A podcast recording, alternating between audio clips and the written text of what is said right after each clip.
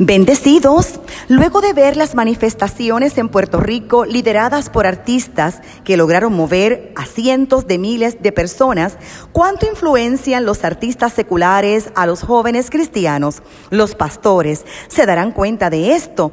¿Ocultan los jóvenes de la iglesia su admiración por estas celebridades?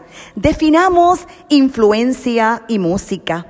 Influencia es la habilidad de ejercer poder sobre alguien por parte de una persona, un grupo o acontecimiento en particular. Música es el arte de organizar sensible y lógicamente una combinación coherente de sonidos y silencios utilizando los principios fundamentales de la melodía, la armonía y el ritmo mediante la intervención de complejos procesos psicoanímicos. El fin de este arte es suscitar una experiencia estética en el oyente y expresar sentimientos, circunstancias, pensamientos o ideas. La música es un estímulo que afecta el campo perceptivo del individuo, de modo que los artistas músicos no solo entretienen, sino que comunican un mensaje y crean ambientación.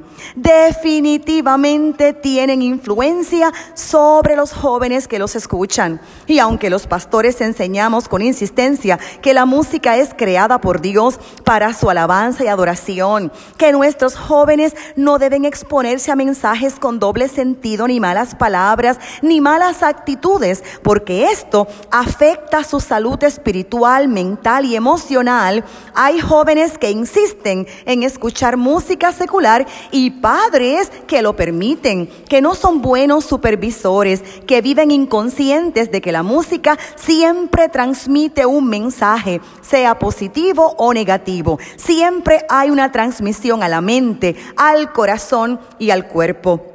Los jóvenes que asisten a la iglesia y escuchan música secular tratan de ocultarlo. Lo que no pueden ocultar es el efecto de su admiración por estos cantantes y los efectos del consumo de música secular. La exposición a esta música se evidencia. Así como el propósito de esta música no es glorificar a Dios, asimismo la vida de intimidad y adoración al Padre merma y es notable. La música con mensaje mundano está en enemistad con Jesucristo. Mateo capítulo 12 versículo 30 cita, el que no está conmigo, contra mí está, y el que no recoge conmigo, desparrama. La música secular no confiesa a Jesús y cita primera de Juan 4:3 que todo espíritu que no confiesa a Jesús no es de Dios. Y este es el espíritu del anticristo del cual habéis oído que viene y que ahora ya está en el mundo. Debe quedarnos claro que los músicos seculares, incrédulos, aunque tengan algunas letras bonitas y comprensibles, están desparramando sus pensamientos de pecado, sus sentimientos impuros, promoviendo falsedad y vanidad en las personas, en vez de cooperar con el Espíritu Santo para que la gente llegue al conocimiento de la verdad, el camino y la vida, que es Jesús. Jesús, la música que no está con Cristo, contra Cristo está. Entonces, la consecuencia de esta influencia se manifiesta en los estilos de pensamiento de los jóvenes, le afecta los sentimientos, su fe, se le mancilla la conciencia, se refleja en sus actitudes, como consecuencia su desempeño, conducta y vida. A causa de esta influencia podemos ver cómo los jóvenes también imitan vestimenta y peinado. Lo triste de esto es que muchos artistas aprovechan este poder, esta influencia para adelantar sus agendas personales.